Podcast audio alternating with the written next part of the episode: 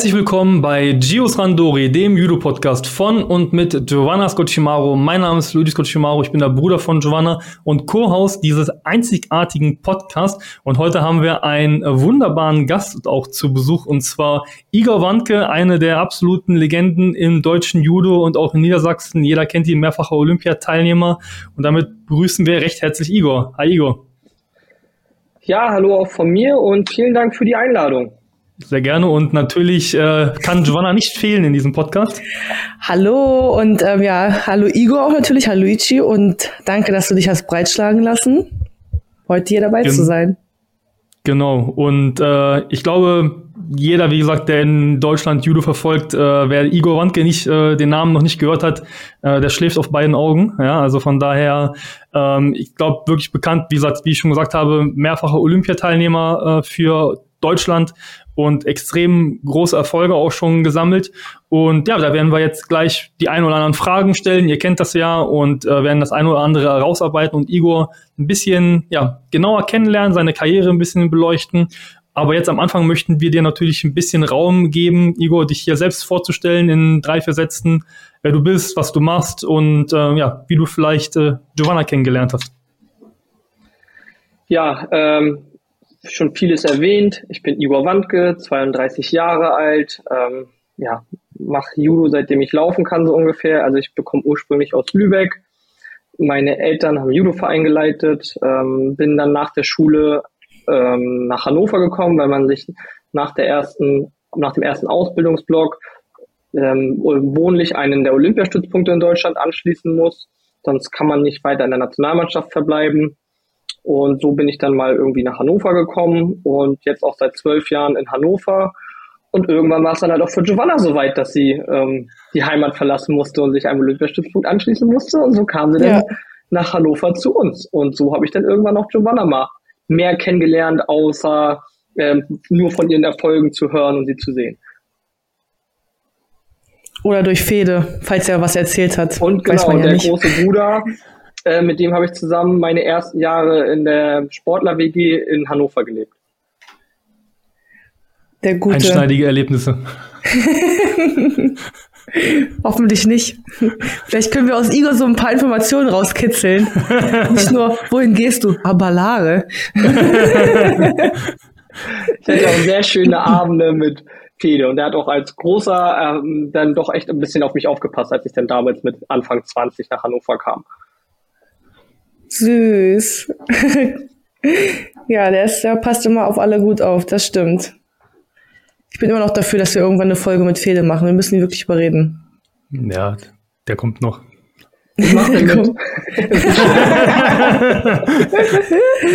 Dann lässt er sich vielleicht eher breitschlagen.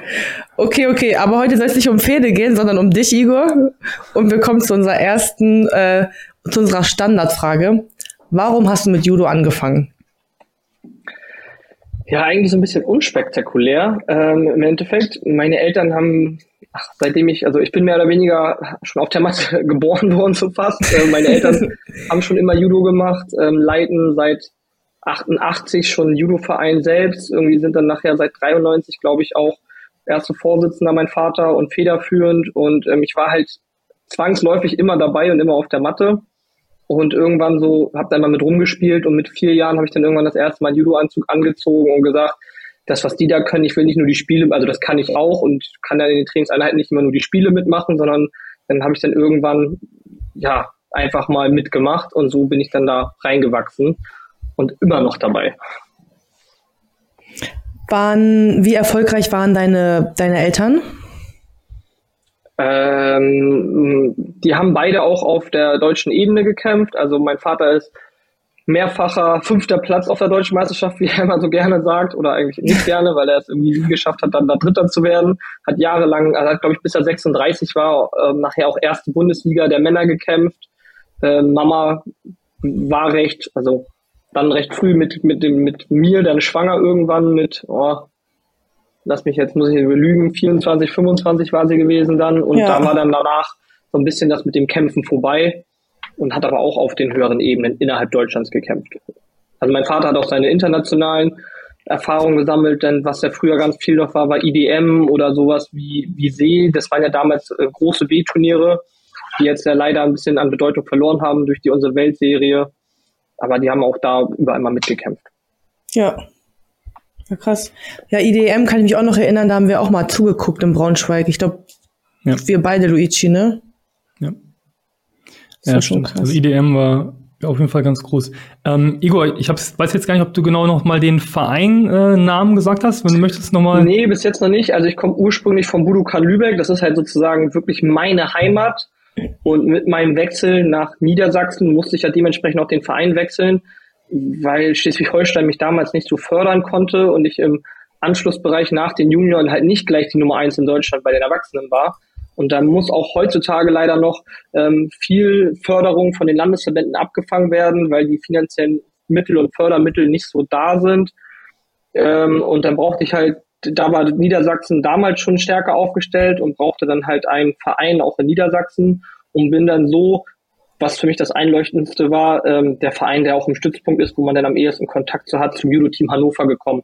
Und bin jetzt wirklich auch seit zwölf Jahren Judo-Teamer in Hannover, für Hannover ja, so bin ja. ich dahin gekommen.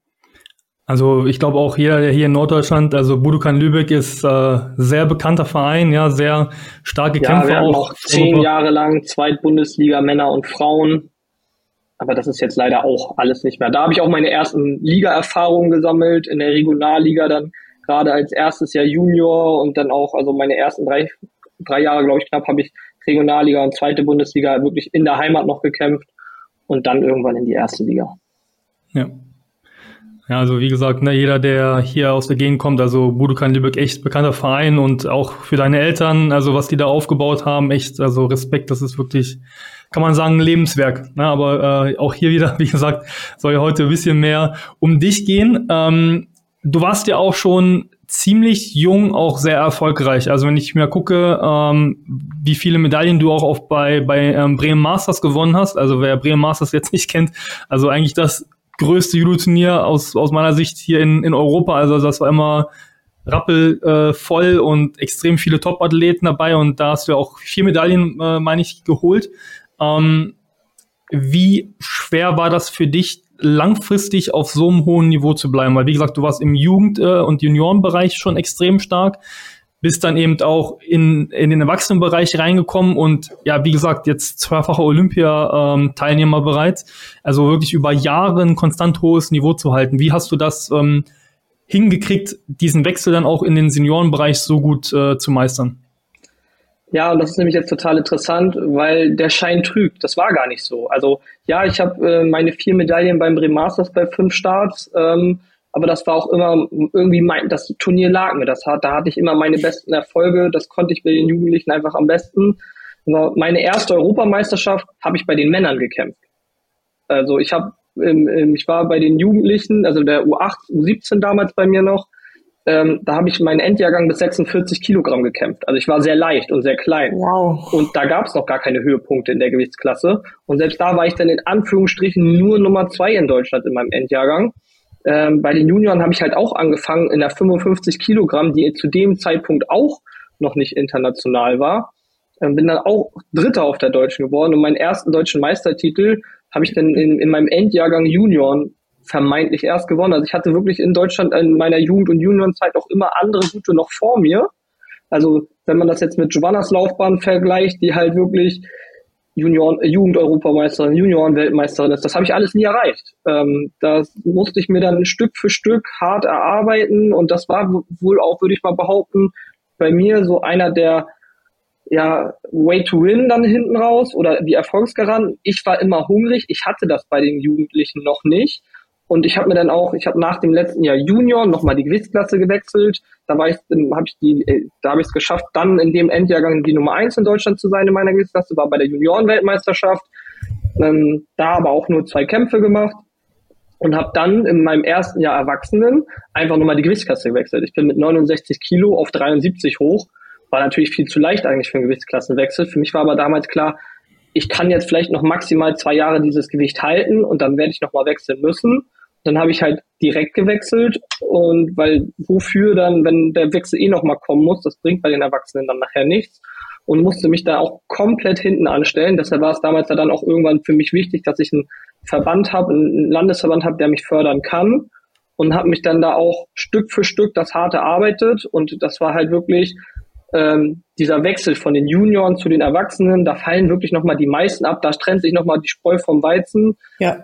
Selbst die, die halt ähm, die stärksten Junioren sind und auch WM-Medaillen gewinnen, das sehen wir jetzt auch immer wieder. Das heißt noch lange nicht, dass die bei den Erwachsenen durchkommen, weil das erste Jahr nach den, nach den Junioren ist eigentlich das Jahr, was du am meisten arbeiten musst und auch hart arbeiten musst, um dann den Anschluss zu den Erwachsenen zu schaffen. Ja, und ähm, so bin ich dann da reingewachsen. Ich bin dann 2010 Erwachsener gewesen und 2012 das erste Mal, also drei Saisons später sozusagen, also in meinem dritten Jahr dann äh, bei den Erwachsenen, also Endjahrgang U23 war ich dann, bin ich das erste Mal deutscher Meister der Erwachsenen geworden und habe dann war, hatte, ich das Glück damals, dass es das olympische Jahr war, die Olympiamannschaft sich komplett auf Olympia vorbereitet hat und ich vom Bundestrainer Detlef Ulsch damals das Vertrauen dann bekommen habe, die Jungen zu fördern, dann die Europameisterschaft direkt vor den Olympischen Spielen kämpfen zu dürfen. Und da bin ich dann auch Siebter geworden, habe damals gegen Hugo Legrand und Dex Elmont verloren. Die sind Dritter und Fünfter bei den Olympischen Spielen geworden. Mansu Isaev, der damals Olympiasieger geworden ist, der ist bei, mit mir zusammen Siebter bei der Europameisterschaft gewesen im selben Jahr. Wow, krass. So, und so bin ich dann, also ich habe es mir erarbeitet und immer konstant, weil ich hungrig war und diese Erfolge noch nicht hatte. Und immer die Nummer eins erstmal werden wollte noch. Ja, Wer war zu dem Zeitpunkt noch alles vor dir? Ach, das war also dann nachher, also Christopher Völk war der Olympiastarter. Ähm, mhm. Mario, der hatte damals gerade Mario Schendl abgelöst und ähm, Mario jetzt ja auch unser liebevoller Trainer aus Potsdam. Den ärgere ich immer wieder, dass ich ihn dann 2011 haben wir einmal gegeneinander gekämpft. Er als alter Hase, ich als Junger mit noch gerade mal so gefühlten 70 Kilo. Ähm, und ich habe ich hab ganz knapp gegen ihn gewonnen und da kann ich ihn immer heute noch mit aufziehen. ähm, so, der, der war natürlich auch noch vor mir. Ein René Schneider, äh, ein Soshin Katsumi, für die Leute, die die Namen noch was sagen, ähm, die waren da noch klar vor mir. Ein Fabian Seidelmeier, ähm, da habe ich mich hinten angestellt. Dann musst du ja. das. Hannes Konrad, damals als Vize-Europa, äh, Vize-Weltmeister der Junioren und selbst Alexander Wicacak, war zu dem Zeitpunkt gerade Weltmeister der Junioren geworden in der 73 Kilogramm.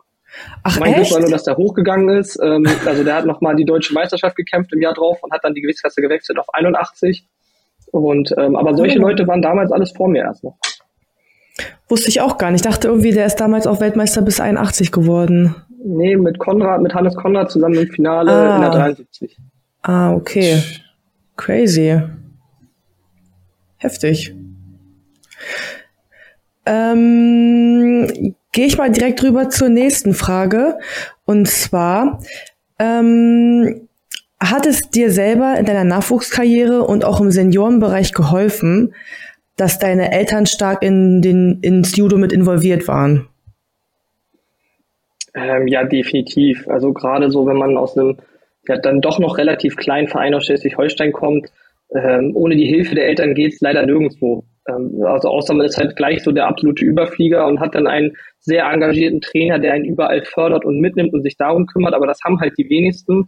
Ich hatte halt das Glück, dass meine Eltern gleichzeitig auch meine Trainer waren, also mein Vater in dem Fall, und die halt wirklich überall mit mir hingefahren sind. Meine ersten European Cups bei den Junioren, die habe ich mit meinem Vater angefahren, nicht mit einem Landestrainer. Ja. Ähm, so wie das in manchen anderen Landesverbänden sind. Also und dann sind da, also mein kleiner Bruder, ähm, ja, der musste da viel le drunter leiden auch, weil der war als Kleinkind äh, in jeder Judo-Halle Europas so ungefähr, die man mit dem Auto erreichen konnte. Oh nein. Weil wir dann halt wirklich so einen Familienausflug draus gemacht haben.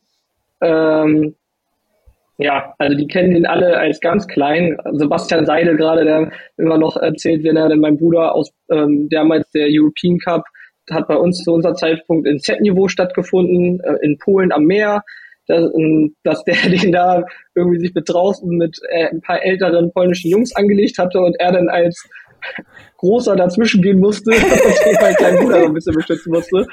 Das ist jetzt aber halt auch schon, ja, äh, 15 Jahre her. Ja, der, der kleine, jetzt heranwachsende Kleine ist er ja nicht also, mehr, ne, muss man dazu sagen. Ja, aber. Um auf deine Frage zurückzukommen, ähm, ohne die Unterstützung meiner Eltern wäre das alles nicht möglich gewesen.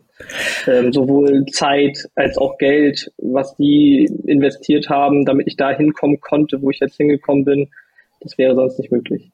ich weiß gar nicht, warum ich mich immer freue, wenn ich diesen Button drücke. ähm, fandest du das manchmal aber auch störend, dass dein Vater oder deine Eltern auch so wie deine Trainer waren? Also war das manchmal schwer, das zu differenzieren, weil ich stelle mir das manchmal nicht. Also wir haben das schon öfters mal gesagt. Unser Vater zum Beispiel hat er manchmal mit uns nach dem Training dann zum Beispiel zu Hause mussten wir dann auf dem Teppich noch so ein paar Sachen nachmachen und ich fand das immer ganz schlimm. Ähm, ich hätte mir das gar nicht vorstellen können, wenn er mein Trainer gewesen wäre. Äh, also wir sind eine Judo-verrückte Familie, ähm, bisschen zum Leid meiner Schwester, die auch ihren Schwarzgurt gemacht hat, jetzt heute aber kein Judo mehr macht. Ähm, mhm. und dass dann viel über Judo geredet wird und nicht, dass ähm, sie sich auch gerne mal über andere Themen unterhalten würde. Und der entscheidende Faktor war, dass ähm, es gibt ja viele Elterntrainer, die halt so ihre Kinder, also wo die Kinder das nur für die Eltern machen oder die Eltern so ein bisschen die Kinder da so reinschieben. Und das war halt bei mir nie der Fall. Und okay. ähm, meine Schwester beispielsweise hatte dann jahrelang kein Judo gemacht und dann erst mit zwölf angefangen. Und ähm, da waren alle von uns total überrascht und hat dann nachher so mit 20 auch wieder aufgehört und das war halt niemandem böse. Und so war es halt bei mir auch. Das war immer meine Entscheidung, diesen Weg zu gehen und die haben mich unterstützt. Und ich hatte natürlich wie jeder andere auch mal so meine pubertären Phasen und meine Hänger, wo ich auch mal keine Lust hatte. Und da gab es dann höchstens mal so den Arschtritt von den Eltern, so dieses, ähm, ist mir egal, was du machst, aber zweimal die Woche machst du Sport und wenn es nicht Judo ist, machst du was anderes, aber du hängst ja nicht nur rum. So, ja. Und das war halt, ich wurde, also ich habe immer nur diesen Schubser bekommen von meinen Eltern, sei nicht faul und mach gar nichts, aber ähm, die haben nie gesagt, du musst Judo machen. Und das war, glaube ich, ein ganz, ganz entscheidender Faktor, dass das harmoniert hat. Ähm, wobei man natürlich auch sagen muss, es war nachher auch irgendwann wichtig zu wechseln und auch mit anderen Trainern zu arbeiten, also dann auch den Weg weiterzugehen, weil dann irgendwann, also das hätte man vielleicht auch damals schon ein bisschen früher machen müssen für mich.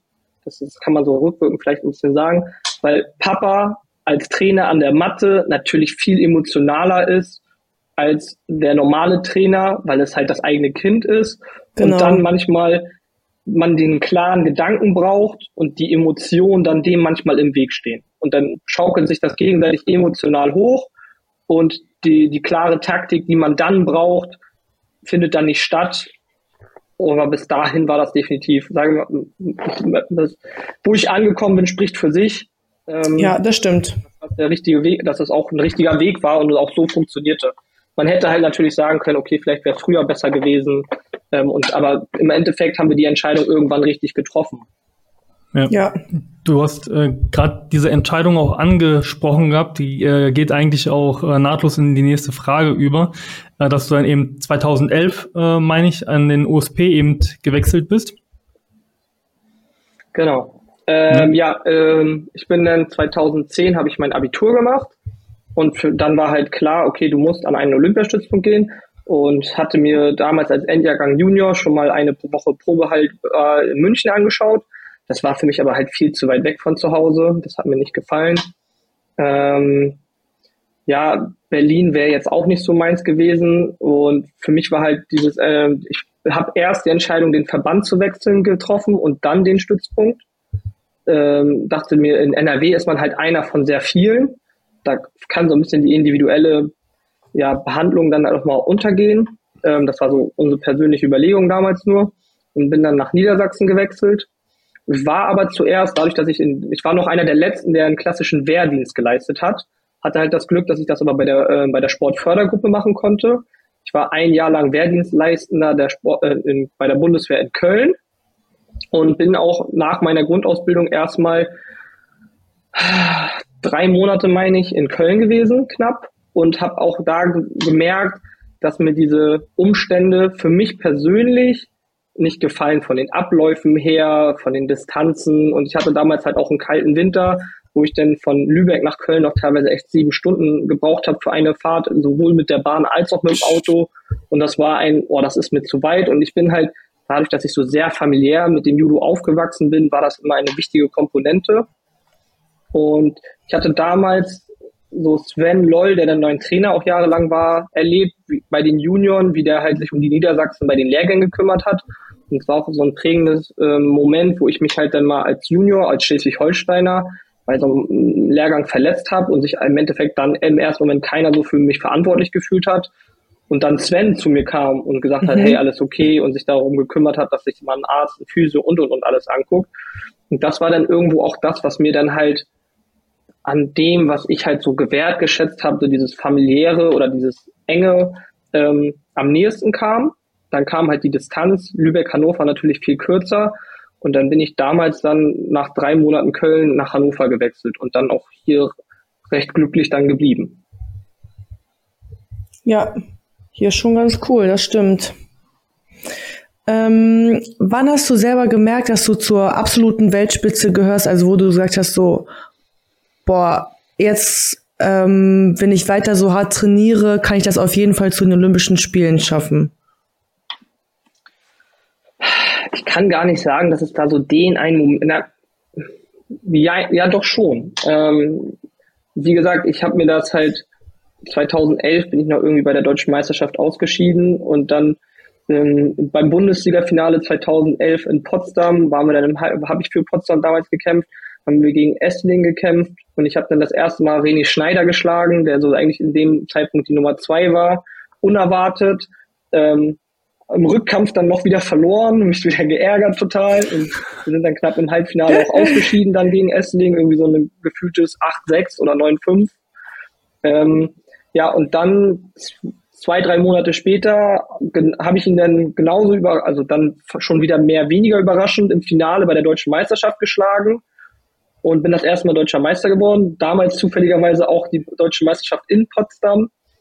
Auch wieder eine nette Anekdote. Mein betreuender Kontrolleur der Dopingkontrolle der deutschen Meisterschaft war dann Mario Schendel. Echt?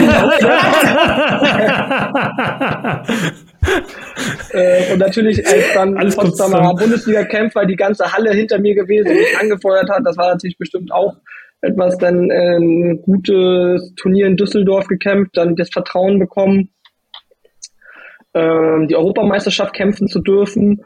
Ja, und da dann auch einfach wild, ähm, euphorisch, motiviert aufgekämpft. Ähm, ich habe im ersten Kampf einen Dirk van Tichelt geschlagen. Der ist dann nächstes Jahr dann wieder WM Dritter geworden. Da habe ich dann bei der Weltmeisterschaft, meiner ersten Männerweltmeisterschaft im ersten Kampf gegen ihn verloren. Aber bei der EM hatte ich ihn halt geschlagen. Und wie gesagt, ich habe damals nur gegen Hugo Legrand und Dexter Elmont verloren, die beide jeweils, der ist Europameister geworden, ähm, Olympia Dritter dann im selben Jahr. Dex Elmont war schon zweimal Vize-Weltmeister, Hugo Legrand wird nächstes Jahr auch Vize-Weltmeister. Da habe ich nur gegen die absolute Weltelite verloren. So, und da war dann von Anfang an, also da war dann klar, ja, da geht's hin. So, also das war mehr dann Zufall, dass ich da halt einfach mir beim ersten großen Turnier bewiesen habe, dass ich echt dazugehöre. Und so waren dann Ziele dann klar gesteckt. Man hat halt Olympia, ich habe dann damals auch die, direkt danach sind wir zur Olympia-Vorbereitung als junge Athleten gefahren und haben diese komplette Olympia-Vorbereitung mit durchgeballert und das Olympiateam unterstützt. Ja, und da war dann halt klar, ich will der Nächste sein. Ja, und dann warst du eigentlich auch der Nächste. Genau. Ja, natürlich auch mit sehr langen Wegen und vielen Höhen und Tiefen. Ich war beispielsweise das komplette Jahr 2014 verletzt ein ganzes Jahr raus. Ähm, ich habe in dem ersten Qualifikation, also ähnlich wie Giovanna jetzt fast, Giovanna hat ja auch das erste Quali-Jahr fast verpasst und jetzt, wenn sie nicht gerade ähm, absolut, also ja, ja beeindruckend Vize-Weltmeisterin geworden wäre und sich damit wieder voll ins Rennen gebracht hat, oder beziehungsweise jetzt äh, natürlich auch wahrscheinlich den Schritt vorweg gemacht hat, ähm, war das bei mir auch. Ich habe in der im 50 Prozent ja zwei Turniere gekämpft gehabt und musste dann die komplette Qualifikation in einem Jahr erkämpfen. Ja, aber ich finde, um, umso möglich. beeindruckender ist das ja halt immer noch, dass es genau das ist, wie du gesagt dass es halt möglich ist, ne? Weil dann, dann musst du halt abliefern und so gut die Punkte sammeln und dich ja auch noch bei ja. der deutschen Konkurrenz davon mal abgesehen auch noch durchsetzen. Das ist ja dann auch manchmal nicht immer so einfach. Da kamen bei mir dann halt auch ein paar glückliche Faktoren zusammen. Also erstmal war ich wieder jung, wild und hungrig und wollte unbedingt dann wieder kämpfen nach einem Jahr Wettkampfpause. Ja. Ähm, ich hatte gleichzeitig das Glück, dass Christopher Völk in dem einem Jahr noch nicht so gepunktet hat und alle anderen halt auch noch nicht, dass halt dieser, die Gewissklasse momentan halt einfach noch gar nicht in Qualifikationsreichweite war. Und ich bin dann einfach wild drauf losgekämpft und damals gab es halt nur fünf Grand Slams. Ich habe vier der fünf Grand Slams gekämpft und mein schlechtestes Ergebnis war ein fünfter Platz. Also ich habe drei Medaillen und einen fünften Platz bei vier Grand Slams geholt damals. Ja, also das ist halt auch erstmal eine Ansage. Nichts. Genau, also das war damals halt schon eine richtige Ansage. Damals waren Kalle und Dima haben sich da um Platz eins und zwei der Weltrangliste gekämpft, aber ja. ich hatte mehr Grand Slam Medaillen als die beiden in dem ja. Jahr. Oh wow, krass. Weil die waren ja schon echt weit vorne, auch die zwei, muss man die ja auch sagen. Die waren komplett vorne, aber also die haben andere Leistungen natürlich noch gebracht. Die sind dann, haben ihre WM-Medaillen dann in dem Jahr sogar noch geholt, aber Grand Slam-Medaillen hatte ich dann mehr. Ja. Ja, du hast Easy. Ja das jetzt schon angesprochen gehabt mit der Qualifikation ähm, und dass du quasi so der Nächste dann geworden bist, dass es dann geschafft, äh, geschafft hast. Wie, wie war es dann tatsächlich für dich, als du dann bei den Olympischen Spielen in, in Rio warst 2016. Also wie, wie stolz warst du dann auch, Olympionike zu sein tatsächlich am Ende des Tages? Ja, das ist natürlich das größte Event. Das kann Giovanna ja auch bestätigen. Also auch wenn jetzt Tokio jetzt so mit dem Emotionen und dem Ganzen ja noch nicht so stattfinden kann, was Olympia ja eigentlich ausmacht. Die Welt zu Gast bei Freunden, ähm, die Welt verbunden, alle Nationen. Also es war es ist schon was ganz Spezielles und man wird darauf, zum Glück wurde ich von Sven auch sehr gut darauf vorbereitet, dieses, du musst dir zu Hause überall die olympischen Ringe hinhängen, weil das wird dich sonst in den ersten Tagen erschlagen. So, und das ist halt auch, weil dieses Olympia an sich, das ist so groß, dieses Event, und das ist auch ganz wichtig, sich damit auseinanderzusetzen. Und meine größte Angst war damals, dass ich bei Olympia auf die Matte gehe und dann sozusagen wie so ein Blackout habe und nicht performe, dass ich meine Leistung nicht abrufen kann. Und daran habe ich dann halt auch sehr viel angefangen, psychologisch zu arbeiten, also mit Mentalcoach und ähm, komme ich nachher später wahrscheinlich nochmal drauf auf das Thema. Ähm, aber ich habe es halt geschafft, an dem Tag mein Können abzurufen und ich musste dann am Ende sagen, ich habe damals gegen Sagi Muki verloren, der jetzt dann jetzt auch mittlerweile Weltmeister, zweimal Europameister und und und ist. Der ist dann Fünfter geworden bei den Spielen. Ich glaube, der hat damals gegen Lascha Schafter Tuschwili nur um drei dann verloren ähm, wenn ich das richtig in Erinnerung habe. Und ich habe den Kampf hauchdünn verloren. Sonst wäre der Weg offen gewesen, dass ich um die Medaillen kämpfe. Es hat knapp mit Yuko oder so nicht gereicht. Es war ein offener Kampf. Ähm, ich konnte dann, muss dann aber nachträglich auch sagen, ich war noch nicht gut genug, nicht bereit genug dafür. Also ich war dann halt noch, ja, es gab halt noch Leute, die waren einfach noch ein bisschen besser.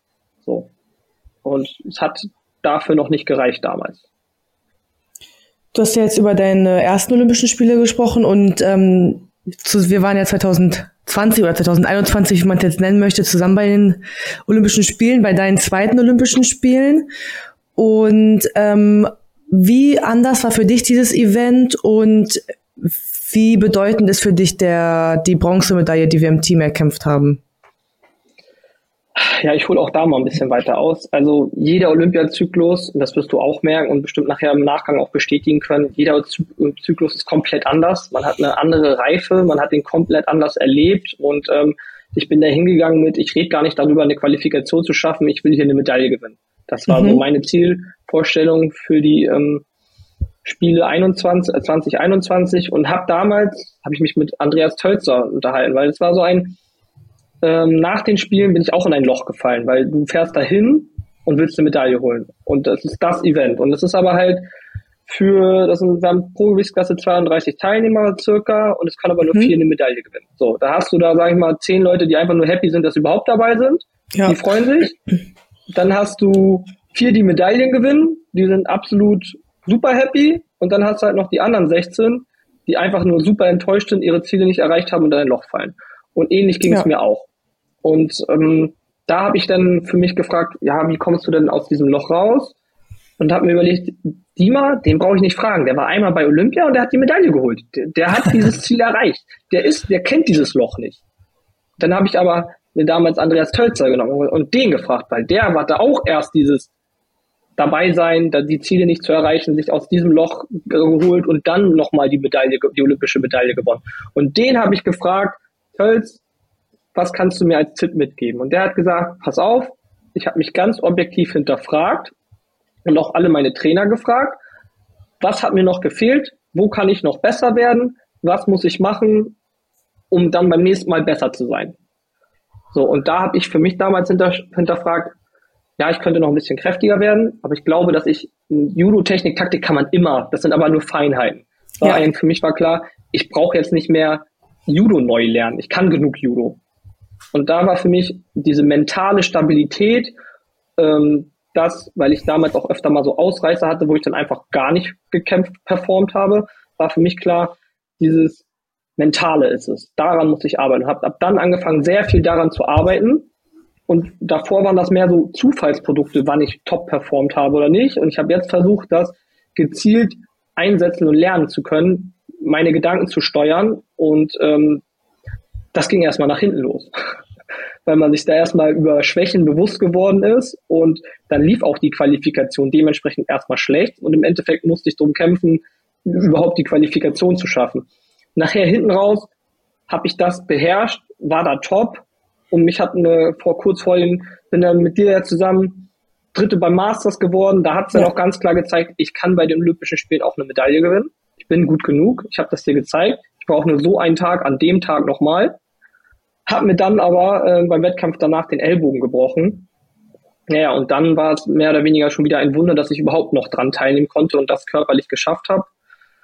Und dann musste man halt auch damals dann rückwirkend sagen, naja, zwei Monate Training vor den Olympischen Spielen, kann sein, dass das halt nicht reicht. Ich war halt immer noch gehandicapt mit meinem Ellbogen. Meine allerwichtigste Technik hat zu dem Zeitpunkt der Seonage noch nicht wieder wirklich funktioniert. Und dann reichte es halt an dem Tag auch nicht. Also es muss an dem Tag so viel zusammenkommen, ähm, dass das alles passt. Ähm, ja, genau, deine Frage war ja ursprünglich, was, was die Teammedaille ausgemacht hat oder für mich ausgemacht hat. Ich habe damals gesagt, egal wie Olympia läuft, es wird entweder super euphorisch das Hoch sein, weil ich meine Ziele erreicht habe, oder ich falle in ein mega Loch, weil ich mein Ziel wieder nicht erreicht habe. Ja. So, und diese olympische Teammedaille hat mir dann im Endeffekt das gebracht, was ich nicht erwartet hatte. Es war dann doch dieses Normal, also so ein, so ein mittleres Level. Ich war einerseits total enttäuscht, dass ich mein, mein persönliches Ziel der Einzelmedaille nicht erreicht habe und andererseits dann doch wieder überglücklich, dass wir diese Teammedaille gewonnen haben und super stolz und ähm, für uns Judoka ist natürlich immer die Einzelmedaille das Entscheidende und Wertvolle. Aber wenn man sich mal so deutschlandweit umhört, ähm, wir haben eine olympische Medaille gewonnen. Da fragt keiner, ob die jetzt im Einzel oder Team ist. So, und ja. ähm, na klar, für uns fehlt da noch was zu sagen, ich will sie auch im Einzel gewinnen. Aber natürlich war das absolut beeindruckend, das Ganze zu erleben, wenn man doch mit einer Medaille nach Hause kommt. Weiß noch, wie wir dann in Hannover am Flughafen von all unseren Freunden und Familie da direkt empfangen wurden. Das haben, da haben wir, ich weiß noch, wir waren todmüde. Ich habe noch zu dir gesagt, du Giovanna, ich glaube, da wird gleich was passieren. Ich glaube, da werden so ein paar Leute kommen und du noch so, oh, ich bin so müde, oh, gar keine Lust. Ja, okay, aber wir waren so gedanklich vorbereitet, dass da vielleicht so fünf, sechs Leute stehen werden. Ich weiß nicht, das war ja bestimmt 50 oder 70 Leute, die uns da nicht empfangen haben und ähm, wir haben uns tierisch gefreut und unsere ganze Müdigkeit ja. war dann auch wieder weg. Ja, war auf jeden Fall was ganz Besonderes für uns. Ja, war es wirklich. Ja, und äh, hast du dann auch äh, tatsächlich im Teamwettkampf ja auch äh, Shohei Ono sogar geschlagen. Ja, das war es dann halt auch. Also es ist nicht nur, dass ich halt eine Medaille gewonnen habe so und einfach nur dabei war und irgendwie mal nur einen glücklichen Kampf, sondern ich habe dann halt auch noch einen für mich besonderen Kampf gehabt der, ne, und gezeigt auch nochmal der ganzen Welt, ich hätte auch im Einzel eine gewinnen können, wenn das dann halt an, also ne, natürlich wäre es vielleicht im Einzel bestimmt ein bisschen schwieriger geworden, ihn zu schlagen, aber ich habe gezeigt, ich kann ihn schlagen und wenn ich ihn schlagen kann, kann ich jeden schlagen. Und ich glaube, das weiß die ganze Welt. Ähm, mit, ich habe das oft genug getan. Kein Weltmeister oder Olympiasieger ist vor mir sicher. ja, ähm, das hast du in Tel Aviv sehr gut gezeigt. Das habe ich in Tel Aviv mal wieder gezeigt. Ähm, aber das ist halt auch das so ein bisschen, was mich persönlich stört. Ich will ja immer nicht nur der sein, der die schlägt, sondern ich will das ja selber mal sein. Das ist ja. so einer der Ziele, warum ich dann auch immer noch dabei bin, weil ich da ähm, meine persönlichen Ziele noch nicht endgültig erreicht habe und natürlich das Entscheidende, mir bringt es auch immer noch Spaß. Ich mache das gerne. Ich, es ist so, ich muss eigentlich niemandem anderem mehr irgendwas zeigen und beweisen, sondern ich mache das für mich, weil ich daran Freude habe. Und das ist halt dann auch, wie kann ich so lange dabei sein, so weit oben, weil es mir einfach Spaß bringt und ich das gerne mache. Ja. Ja. Du hattest ähm, einleitend was, was sehr Wichtiges, glaube ich, erzählt gehabt, ähm, wie du quasi dich verhalten hast, nachdem du quasi in das Loch gefallen bist, nach den Spielen 2016.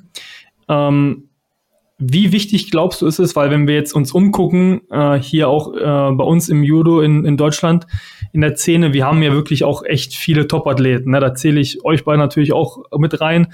Aber wenn ich auch gucke, wer jetzt alles zum Jahresende, Karriereende bekannt gegeben hat, also wir haben wirklich extrem gute Leute auch äh, in der Nationalmannschaft auf absolutem Weltniveau. Wie wichtig ist es da, dass so dieses Mentoring, was du ja dann auch in Anspruch genommen hast für dich selber, dass das vielleicht auch mehr und mehr kommt, weil es ist ja auch einer der Judo-Werte, eben Respekt zu haben und zu zeigen. Und du hast ja damit auch äh, Respekt gezeigt, jemanden, äh, der erfahren ist und äh, Hilfe in Anspruch genommen hast. Aber was glaubst du, wie sehr ist das quasi ein Vorteil und wie sehr sollten Nachwuchs-Judoka das auch in Anspruch nehmen und da nicht scheu sein, damit sie daran, davon eben auch profitieren können und vielleicht äh, so eine Erfahrung nicht selber sammeln müssen, sondern so einen Shortcut auch bekommen können. Ja, also du hast es selber erwähnt, es sind unsere Judo-Werte, ne? Dieses Nehmen, Nehmen und Geben, auf jeden Fall auch wieder etwas zurückgeben. Und das finde ich halt auch sehr schön, wenn ich mich mal so meine Laufbahn so anschaue, die mich da halt so an Judocast begleitet habe, wenn und die dann irgendwann aufgehört haben, wie viele davon dann doch noch dabei sind. Ähm, Gerade frisch Martina, die jetzt Mentaltrainerin wird und ähm, jetzt schon in NWJV arbeitet. Erstaunlicherweise fallen mir gerade viele aus dem NWJV ein. Ähm, Marc Odenthal, der Athletensprecher im niedersächsischen Judo-Verband ist, ein Aaron Hildebrand, der Jura studiert hat, dort im Beirat ist, äh, genauso ein Benny Münnig, ähm, da sind ganz, ganz viele, ähm, Christoph Lambert, Maxime ja. Lambert, unsere Stimmt. Verbandsärzte, ähm, es sind ganz viele, die immer noch, Andreas Tölzer, der jetzt mittlerweile Junioren-Bundestrainer ist. Also ich es gibt ganz, ganz viele, die, was sehr schön ist, die dem Judo treu bleiben und irgendwie immer noch dabei sind. Ähm, ja, und auch ein, Dima, der kommt ja auch immer mal wieder bei uns auf der Matte und jeder kann Dima fragen nach Rat und da habe auch ich jahrelang und der war immer als Vorbild für einen da und das ist so, der hat sehr große Fußstapfen hinterlassen, die ich versucht habe zu füllen und vielleicht mit den Erfolgen noch nicht so geschafft habe, aber der da auf jeden Fall ein Vorbild ist und der immer offen und ehrlich, also offen und nett war und ja. Ich glaube, jeder, der mich kennt, weiß das auch, dass man immer auf mich zugehen kann, mich nett fragen kann und jeder, der was lernen möchte, dem bin ich auch gerne bereit ähm, zu helfen. Und da gibt's aber auch so ein bisschen die Kritik an die Jungen. Ähm, fehlt bei vielen auch so ein bisschen der Respekt. Also so, das ist so, einige so, die so teilweise erwarten, dass sie ganz von alleine da ankommen, wo wir uns den Weg hin erarbeitet haben, so von sich aus und auch, ja, wir waren, sind immer, man hat immer super Respekt vor den, vor den Älteren und Erfahrenen und bei einigen muss ich sagen, ist das heutzutage leider ein bisschen weniger geworden. Da würde man sich doch, und dann ist es halt auch so, dass man die dann manchmal auch ein bisschen maßregeln muss. Und ähm, ich biete meine Hilfe nicht von mir aus an, sondern die muss man sich so ein bisschen verdienen. So, da muss man schon, also ich bin, ich, ich helfe jedem gerne, der fleißig, ehrgeizig und diszipliniert ist und mich fragt. Aber jemand, der eigentlich keine Lust hat, warum soll ich dann hingehen und dem meine Ratschläge geben, wenn er sagt nur, ja, lass den mal reden, der nervt mich eh nur. Das mache ich natürlich auch nicht. Das ist ja, dafür brauche ich meine Zeit auch nicht nehmen. Also und ihr wisst ja selbst, wie begrenzt die Zeit bei uns ist. Ähm, wir müssen selber noch viel hart arbeiten, aber ich bin immer gerne bereit, denen zu helfen, die nach Hilfe fragen und sich auch in meinen Augen ehrwürdig erzeigen, dass sie halt fleißig sind und da ja. wirklich für arbeiten. Ich sag mal so, es war ja, wie du auch schon gesagt hast, es war, ja wirklich in unserem Alter auch nicht anders. Also man, es gibt ja immer irgendjemanden, auf den man hinaufblickt, wenn man jung ist und den man irgendwie als Vorbild und es, es gibt ja nichts Besonderes, als wenn du selber noch klein und jung bist und irgendwie unerfahren und du hast ja jemanden, der dein Vorbild ist und du, du fragst den und der gibt, der hilft dir einfach, denkst dir so, oh mein Gott, das ist dann so komplett unbeschreiblich, so. Und man, dann freut man sich auch selber irgendwie jetzt, dass man sagen so kann, so, okay, ich kann die Kinder, die mich jetzt fragen, in das versetzen, in dem ich selber mal vor zehn Jahren war oder vor 15 Jahren. Ja, was momentan noch total gerade super interessant ist, also nach jedem Olympiazyklus wechselt so schwungartig so diese gesamte Mannschaft eigentlich immer sind viele, die dann aufhören, viele Junge, die dann reinkommen und das wechselt wirklich so in diesen vier Jahren, kippt das wirklich einmal wie Eimer ausgießen und neuen auffüllen. Und wie gesagt, ich bin jetzt mit Abstand der älteste Aktive noch, neben Kalle, der noch ein, ein knappen Jahr jünger ist als ich. Ähm, und wir haben sehr viele sehr junge gerade wieder dabei, die gerade so frisch aus den Junioren raus sind. Und wenn man sich dann immer so über alte, andere Athleten unterhält und dann der so dieses so kommt so, boah Mann, der ist so alt, ne? Und ich so, sei mal ruhig, der ist fünf Jahre jünger als ich. Sag mal, spinnst du, der ist, der ist viel jünger als ich, der hat nur schon aufgehört ist bei denen in den Köpfen so, ja, der ist ja so alt und ich so, ey, ich bin viel älter, sei ruhig. äh, und das ist so momentan immer so, wo ich sage so, Jungs, das spinnt ihr oder was, macht mich nicht noch älter. ja, stimmt, aber das ist, weil eigentlich hast du recht, das ist bei uns ja auch so. Ich glaube auch gerade so, obwohl ich glaube, bei uns geht's. Ich glaube, eine mit der ältesten ist bei uns gerade Kata. Und dann. Kata ist mein Jahrgang, meine ich. Oder also plus äh, ungefähr so alt wie ich. Und dann ist, glaube ich, erst äh, dann kommt Miri, glaube ich, so und dann so Anna Maria, ich und dann. Ja, und Miri ist der Jahrgang jetzt. von meiner. Nee, Miri ist, glaube ich, sogar noch ein Jahrgang jünger als meine kleinere Schwester. So, also die ist für mich schon, die Miri kommt ja auch aus Schleswig-Holstein ursprünglich. Die kenne ich ja. ja. auch schon irgendwie seitdem sie sechs ist oder so. Also auch schon seit Ewigkeiten. Ja. Oh Mann, das ist so krass. Ja. Ähm, um auf da, um das Alter nochmal zurückzusprechen zu kommen, aber nicht im negativen Sinne. Und zwar, du bist ja schon mehr als eine Dekade Teil der deutschen, deutschen Nationalmannschaft, wie wir schon heute mehrmals erwähnt haben.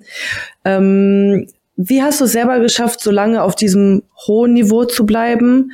Ähm, wie konntest du dich aber auch selber wieder motivieren? Also du hast ja vorhin auch schon angesprochen, du hast dann mal auch gerade nach den Olympischen Spielen Andreas Tölzer mit dem geredet, dir irgendwie Hilfe eingeholt oder Tipps und Tricks. Und ähm, ja, was würdest du auch anderen Top-Athleten, vielleicht auch mir mit auf den Weg geben, dass wir so lange an der Weltspitze sein können? Ja, also die Frage hat ja auch mehrere Ebenen. Ähm, also in erster Linie, das, was jetzt Entscheidende ist, bei mir, warum ich noch dabei bin, also es bringt mir Spaß. Ich habe Freude daran. Und ich ganz entscheidend nicht zu unterschätzen ist, ich bin noch körperlich in der Lage dazu. Das ist ja. halt nämlich auch etwas, was ich merke, es wird immer schwieriger. Ähm, und da, ich glaube, dass viele auch einfach aufhören, weil Schmerz ist ein täglicher Begleiter nachher irgendwann. Also in unserer Sportart mit der Belastung und der Dauer ist das halt einfach so, dass irgendwann, ja, der Körper ist halt nicht für 20 Jahre Leistungssport gemacht. So, das heißt, die Phasen, ich brauche auch viel längere Erholungsphasen, das weiß ich, aber da habe ich jetzt auch einen Bundestrainer, aktuell, der darauf gut eingeht und das ähm, respektiert und also mir die Pausen gibt, die ich dann brauche. Und es ist wirklich so, von Zyklus zu Zyklus ändert sich das. Ähm, nach 2016, sage ich, habe ich jungen Spund. Ich erinnere mich noch genau daran, dass du jetzt nach Tokio einen Monat später wieder auf der Matte warst. Ja. Und das habe ich damals nach 2016 auch gemacht. Und weißt du, so das war für mich, ich habe gesagt, ich kann nicht einfach weitermachen, ich muss irgendwas verändern. Ich habe einfach einen Monat nach den Olympischen Spielen wieder angefangen zu trainieren. Aber ich habe nur noch links gekämpft. Ich bin eigentlich Rechtskämpfer und ich habe ein halbes Jahr nur links trainiert, weil ich einfach gesagt habe, ich muss irgendwas anders machen. Ich kann nicht einfach weiter trainieren wie vorher. Brauchte ich einfach mal, um diese Abwechslung zu haben, um was Neues zu lernen und dass sich anders anfühlt. Einfach andere Erfolgserlebnisse. Ich, ich konnte links eigentlich kaum einen Wurf, also so richtig aktiv links und habe mich dann immer gefreut, wenn ich auf unserer Matte irgendwie links geworfen habe, habe ihn ausgelacht, so haha, das kann ich gar nicht, aber ich habe dich gerade trotzdem geworfen. ähm, so, ne? Das waren dann so persönliche Erfolgserlebnisse. Und ähm, ja, nach 2020 war halt so dieses, ich brauchte eine viel längere Pause. Das war es dann ja auch 21 dann schon. Ich habe, glaube ich, drei Monate pausiert, was ja dann auch noch, wenn ich das mit anderen vergleiche, dann immer noch kurz, weil ich habe auch einige mich erinnert, die dann einfach nach den ersten Spielen schon gleich sechs Monate Pause brauchten. Ja. Und jetzt weiß ich einfach, ich brauchte mehr Pause. Dieser Zyklus war dann ja dann doch irgendwie auch fünf Jahre lang und die Anspannung, weiß ja selber noch, mit wie lange das dann sich doch gedauert hat, bis man jetzt nun doch ähm, nominiert ist oder nicht. Dieser psychische Stress ja auch ähm, hat halt sehr gezerrt und ich brauchte länger die körperliche Pause. Und ich gehe jetzt halt wirklich mit einem anderen Gedanken, also auf, für 2021 habe ich alles dafür gegeben, ich will eine Medaille gewinnen. Ich habe mein ganzes Leben danach umgestellt, dass ich sage, ich gebe alles, was ich der Meinung bin, geben zu können, um dieses Ziel zu erreichen. Und das hat jetzt nicht geklappt. So, ich habe es jetzt zweimal versucht, bin da zweimal mit allem rein, was mir möglich war und habe jetzt für mich entschlossen, nee, das schaffst du auch nicht mehr. Ähm, das, das, das laugt dich aus, du bist müde und jetzt bin ich mit Dingen viel entspannter und wenn es da einfach mal doch nochmal ein Abend weggehen ist oder mal feiern gehen, das mache ich dann jetzt doch schon mal mehr als früher. Und ich bin, bin da auch, weiß, dass jeder seine, ich möchte, dass da jeder seine eigenen Erfahrungen sammelt. Ich möchte niemandem sagen, ähm, das ist der einzig richtige Weg, weil den gibt es nicht. Das muss jeder für sich individuell entscheiden und ich versuche jetzt einen Weg, der sagt, ich habe Freude daran und wenn es halt nicht mehr klappt, also wenn es wieder nicht klappt, ja, was habe ich dann verloren? Also ja. So, aber vielleicht, also ich gehe jetzt, ich versuche jetzt sozusagen meinen dritten Anlauf mit wieder einem anderen Mindset und versuche das mit einer entspannteren Art und Weise. Und aktuell sieht's ja gar nicht so schlecht aus. Also ich habe mich wieder in eine Position gebracht, wo man sagen kann, ja, der gehört zum erweiterten Kreis, dass er auch da eine Medaille gewinnen kann. Ja. Ähm, und dann werde ich jetzt gucken, also ich glaube, ich fahre aktuell mit dem Mindset ganz gut. Und dann werde ich sehen, ob es dann hoffentlich nächstes Jahr im Sommer dann endlich mal klappt. Ich glaube auch, was ganz wichtig ist, dass man auch, also wir, natürlich sind wir viel unterwegs und ähm, wir geben sehr viel für den Sport, weil wir es halt auch, wie du auch schon gesagt hast, wenn man den Sport auch einfach liebt und wenn man auch Spaß daran hat. Aber am Ende des Tages ist, glaube ich, auch sehr, sehr wichtig, dass die, die Lebensqualität nicht verloren geht, weil das Alter, in dem wir mal waren, in das kommen wir nie wieder, so dieser Spruch. Und ähm, ja, irgendwann fängt das dann ja, sage ich auch mal an, vielleicht mit, vielleicht auch bei dir dann mit heiraten, Kinder und was weiß ich. Und dann sieht das Leben auch schon wieder anders aus und stressig und da kann man dann auf jeden Fall nicht mehr so spontan sein, wie man es heutzutage sein kann. Kann man vielleicht schon, ich weiß es nicht, wie es ist mit Kindern, aber gehe ich jetzt mal von aus, dass ja. man einfach sagen kann, ich gehe jetzt mal hier in den also, Club. Es ist, es ist ja halt unser, unser Job, den ich dann mal sage, ne? ich bin ja bei der Bundeswehr angestellt und ja. ähm, Sportsoldat und freigestellt dafür, dass ich Judo mache. Also Deutschland vertrete. Ich habe mittlerweile auch meine militärischen Laufbahnlehrgänge alle fertig im Laufe der Jahre. Also ich bin da militärisch auch ausgebildet komplett, der Laufbahn, die man das machen muss, also komplett fertig. Ähm, wir haben halt natürlich unser Lebensstil und den haben wir uns hart erarbeitet, ist halt sehr besonders. Also einerseits ja. gibt es bei uns kein Feiertag, freien Tag, Sonntag, das interessiert niemanden. Ne? Ähm, das ist immer nur den, es gibt immer nur den nächsten Tag. Aber gleichzeitig sind wir ja auch, wenn gerade nicht Training ist oder wir nicht unterwegs sind, sind wir ja auch einfach sehr viel da. Also was für, so einerseits gibt es bei uns abends kein Feierabend, vor, vor 8 Uhr abends ist nie Ende. Aber dafür bin ich auch ganz oft einfach mal von jeden Tag von 11 bis 17 Uhr zu Hause. So. Und ähm, damals, als meine Freundin noch studiert hat und viel Semesterferien hatte, war das natürlich toll, weil ich entweder war ich weg und dann war ich halt komplett weg, oder wenn ich da war, war ich auch viel da. Es ist nicht dieses klassische 9 to 5 und man sieht sich nur abends, weil entweder hat man sich teilweise sehr viel sehen können oder sehr wenig. Und meine Freundin ist jetzt mittlerweile fertig mit ihrem äh, Studium und haben jetzt auch gesagt, okay, die muss mal aus der Stadt raus. Sie braucht die Berufserfahrung außerhalb Hannover und haben für uns eine Lösung gefunden, dass wir gesagt haben, ja, okay, Pendeln soll im, muss im Rahmen von drei Stunden sein, dass man sich halt auch, damit das halt auch irgendwie handhabbar ist und nicht. Ja. Und wir haben gesagt, ich bin jetzt nochmal bis nächstes Jahr sehr viel weg und vielleicht auch, also ich plane eigentlich auch noch danach weiterzumachen, zumindest noch ein, zwei Jahre. Das heißt, es ist sozusagen aber auch jetzt eine absehbare Zeit. Es ist jetzt vielleicht noch zwei, drei Jahre, die ich immer mal wieder viel unterwegs bin. Und dann sollte sie ja auch die Zeit nutzen, dann selber, wenn sie die Berufserfahrung außerhalb ähm, sammeln muss, das in dem Zeitraum zu machen. Und wenn ich dann aufhöre, wollen wir uns dann halt gemeinsam neu orientieren, wo geht's denn jetzt hin? Also beruflich, bei mir, ne, es wird ja irgendwann dieser dieser Zeitpunkt nach der Karriere geben und dass man dann gemeinsam guckt, wo wollen wir dann hin. Ja. ja. Ähm, du hast es auch ähm, eben gerade eigentlich schon sehr gut angesprochen. Ähm, und zwar, dass du dich selbst eben als ja, sehr erfahrenen äh, Kämpfer nochmal beschrieben hast. Jetzt schon sind wir immer wieder darauf zurückgekommen, auf äh, quasi die äh, Langlebigkeit von dir in, in dieser Karriere. Aber auch, ähm, ich glaube, jeder, der jetzt gerade zuhört, äh, kriegt auch mit, dass Igor sich ja extrem gewählt auch ausdrücken kann, ja, und sehr gut ähm, ja, und sehr reflektiert. Igor hat den Knigge gelesen. genau. Einfach auch äh, sehr reflektiert bist. Und da komme ich eigentlich auf die Rolle zu, die du auch gerade ausübst. Und zwar bist du ja Athletensprecher. Ähm, nimm uns vielleicht einfach mal mit, was sind so deine Aufgaben als Athletensprecher? Und was bedeutet dir dieses Vertrauen, was in dich gesetzt wurde, indem du da, ich gehe mal von aus, dass du da gewählt wurdest, äh, ist wahrscheinlich keine Diktatur, wo man sich hinstellt, ähm, ja, was das für dich bedeutet.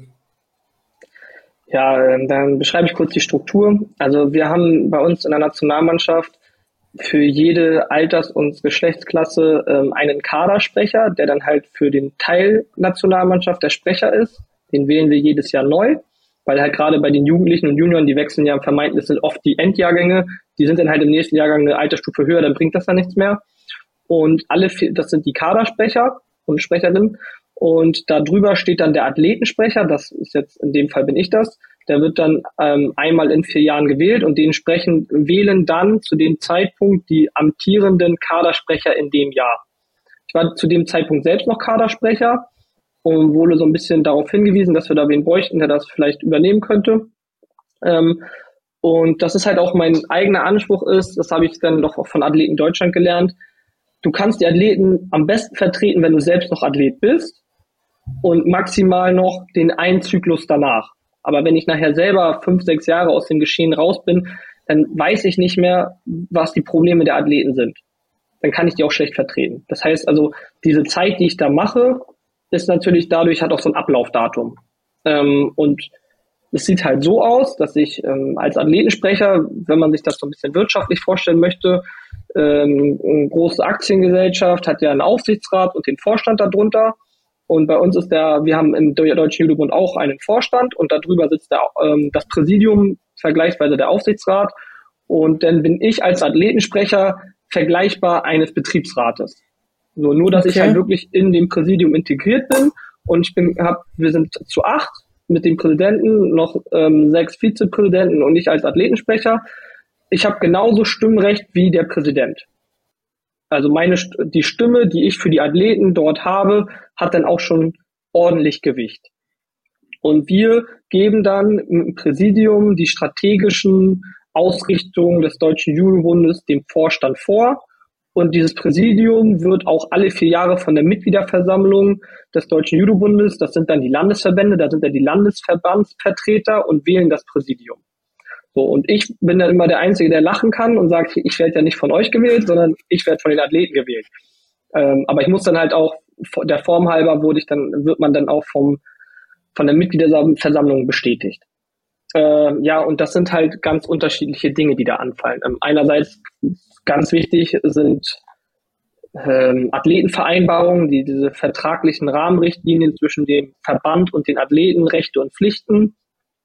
Ähm, beispielsweise auch bei Gutachterausschuss in einem deutschen Sporthilfe da mitzuwirken. Ähm, aktuell, was jetzt in den letzten Jahren ja sehr neu ist, aber jetzt auch schon die Regel mit Athleten Deutschland. Äh, Athleten Deutschland ist sowas wie der Sportlerbetriebsrat deutschlandweit über alle Sportarten hinweg. Da kann ich auch nur Werbung für machen. Ähm, das ist für alle Athleten kostenfrei. Die geben eine Rechtsberatung, können helfen einem immer, wenn man irgendwelche Probleme mit dem Verband hat. Ähm, also wie gesagt, Mitgliedschaft ist umsonst.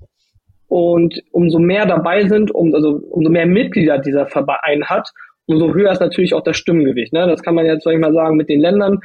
Vermeintlich Klein Deutschland hat ja in der Welt weniger Einfluss als die EU-Gemeinschaft zusammen. Und genauso kann man sich das ja vorstellen, wir als kleinen Judo-Randsportart, wenn wir beim DOSB, BMI was bewirken wollen, kriegen wir das als kleinen Judo ja nur schwer umgesetzt.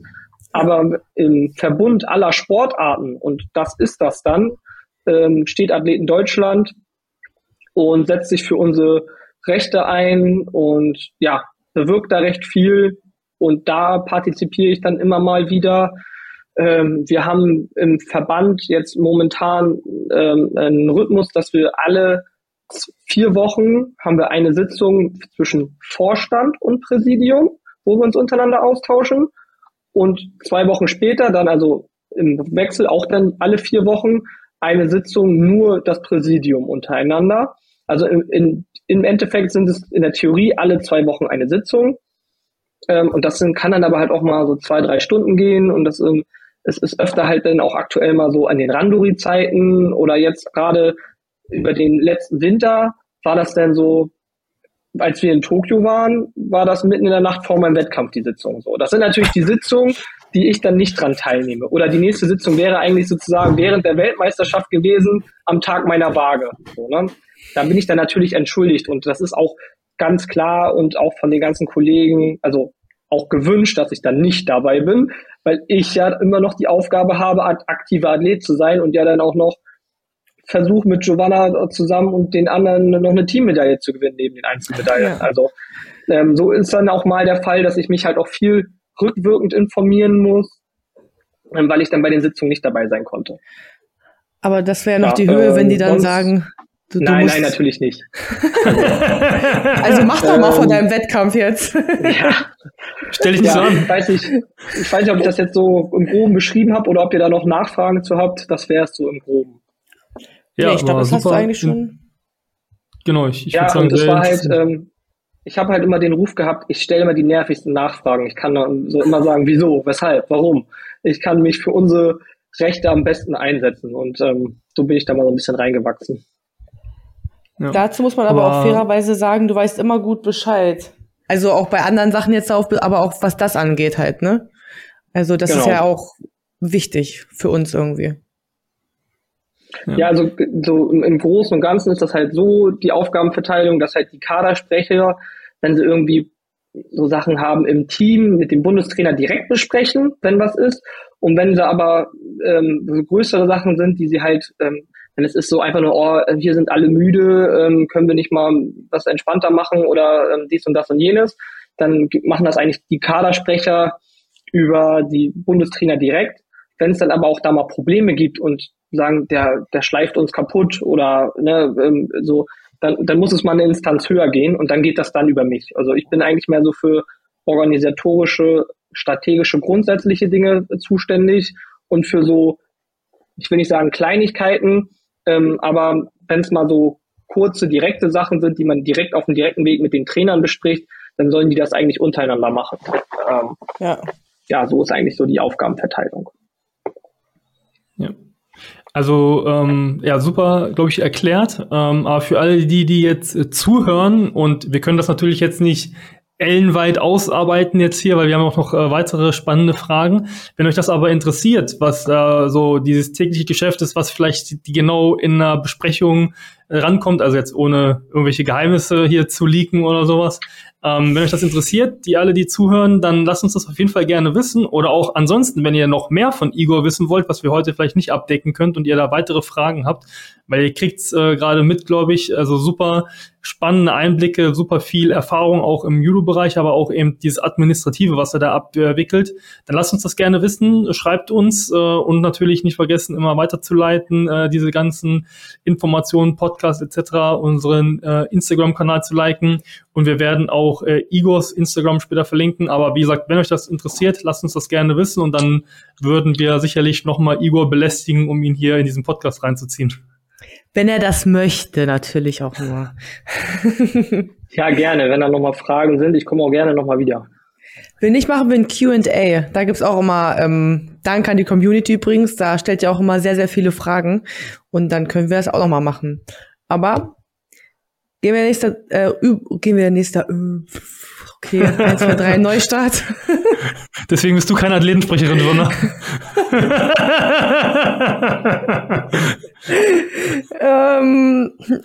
ähm, nächste Frage. also ähm, viele Leute denken bei dem Thema Spitzensport häufig an negative Sachen oder an negativ konnotierte Sachen, zum Beispiel, dass wir viel unterwegs sind, viel Training haben, Gewicht machen müssen. Doch was würdest du sagen, hat dir Judo alles gegeben? Naja, also das ist ja auch das, was so Judo-Werte, Judo ist ja eigentlich nicht nur eine Sportart, Judo ist ja eine Lebensphilosophie. Ja. Ähm, also das ist ja auch das, was das Judo einem mitgibt, das nimmt man ja auch fürs ganze Leben mit. Und die Erfahrungen, die wir gesammelt haben, ähm, diese Höhen und Tiefen, dieses Auf und Ab, diese auch mit Enttäuschung umgehen, äh, mit Verletzungen, das ist ja etwas, das prägt einen fürs ganze Leben und das gibt einem ja auch später einfach Sicherheiten, Selbstbewusstsein für spätere Leben. Ja. Ähm, die, was wir die Welt bereist haben. Also wir haben Orte gesehen, also ne, ich weiß, glaube ich, vier oder fünfmal in Taschkent. Welcher normale Deutsche war überhaupt mal in Usbekistan? Ne? Und ähm, ja. also wir, wir sehen spezielle Orte. Natürlich sehen wir weniger die Strände und die Sonnenuntergänge und mehr so die stinkigen Hallen. Ähm, aber wir kommen an Orte und da siehst du auch, äh, du, auch wenn wir nur ein paar Tage da sind, du siehst immer Land, Leute, Kultur und ach, lernst Eindrücke und das ist halt etwas, was dir der Sport auch gibt, was du, äh, außer du bist so in Anführungsstrichen superreich ähm, und brauchst nicht arbeiten gehen, was wir an Reisen im Jahr machen, das, das, also was wir in einem Jahr an Reisen und die Welt sehen, das schaffen viele ja nicht mehr in ihrem ganzen Leben. Ja. Und das sind halt Eindrücke und Erfahrungen, was ja auch die positiven Sachen sind. Ähm, natürlich, wem bringt schon Gewicht machen Spaß, ne? Also, aber im Endeffekt weißt du auch, wenn du zum Wettkampf fährst und kein Gewicht machen musst, dann fehlt ja auch die Anspannung. Dann fehlt ja auch was dazu. Dann funktioniert ja. das auch nicht mehr mit dem Kämpfen. Das sind ja auch so Gewöhnungssachen und Rituale dann in Anführungsstrichen ja schon.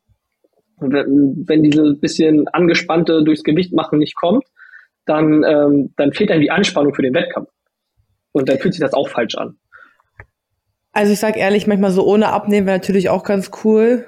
Ähm, aber nein, also das stimmt schon irgendwie. Also manchmal ist es auch so, wenn man dann so dann guckt so die IGF World Tour, wo die ist, und dann man freut sich immer, wenn da ein neuer Ort ist und hofft dann so, hoffentlich fliegen wir da auch hin. Ja, also genau. so geht so geht mir das zumindestens. Also dann freue ich mich immer. Ja, also, gibt, äh, sowohl als auch. Ne? Es gibt ja auch diese, also ich bin jetzt auch, wo wir jetzt sagen, ich bin ein bisschen gewisseres Alter und ich nehme mir den Luxus auch raus, zu einigen ähm, Trainingslagern zu sagen, könnt ihr euch auf den Kopf stellen, da komme ich nicht mehr mit hin. also, ah, Nimburg war das, glaube ich, ne? Ja, also ich habe da so zwei, drei Dinge auf meinem Kalender, habe ich gesagt, mache ich nie wieder, ist nicht. Also dann nimm doch wen anders. Da soll der ja. doch dahin. Ich will, das, das brauche ich nicht mehr. So, und weil ich genau weiß, ich kann auch woanders gut trainieren. Das muss nicht da sein. Ja. Oder also die Welttour hat genug Wettkämpfe, den mache ich nicht mehr. Also ich brauche den nicht, weil der läuft eh nicht gut. Oder wie auch immer. Also da, das nehme ich mir jetzt dann mittlerweile doch schon heraus. Äh, also es klappt nicht immer, manchmal lande ich dann doch wieder da, wo ich nicht hin wollte. ähm, aber ja, ich freue mich auch immer wieder, wenn einer ganz neuer Punkt auf der Weltkarte dazu kommt und sagt, oh ja, da muss ich unbedingt hin, da war ich doch nicht. Ne? Das sind halt so die Dinge, ja. die man dann halt ja auch genießt. Auf jeden ja, Fall. Das stimmt. Also das geht mir irgendwie auch so. Auch als ich dieses Jahr gesehen hatte, dass wir Tadschikistan oder auch Mongolei mit drauf ist, war für mich, ich war jetzt zum Beispiel in den Ländern nicht, da war ich so, oh, hoffentlich. Das wäre cool. Ja, also beispielsweise Tadschikistan äh, wäre bei mir auch noch auf der To-Do-Liste gewesen. Mongolei war ich schon dreimal. Also, ähm, da, da war ja, der auch schon, aber auch Mongolei, mal, ne?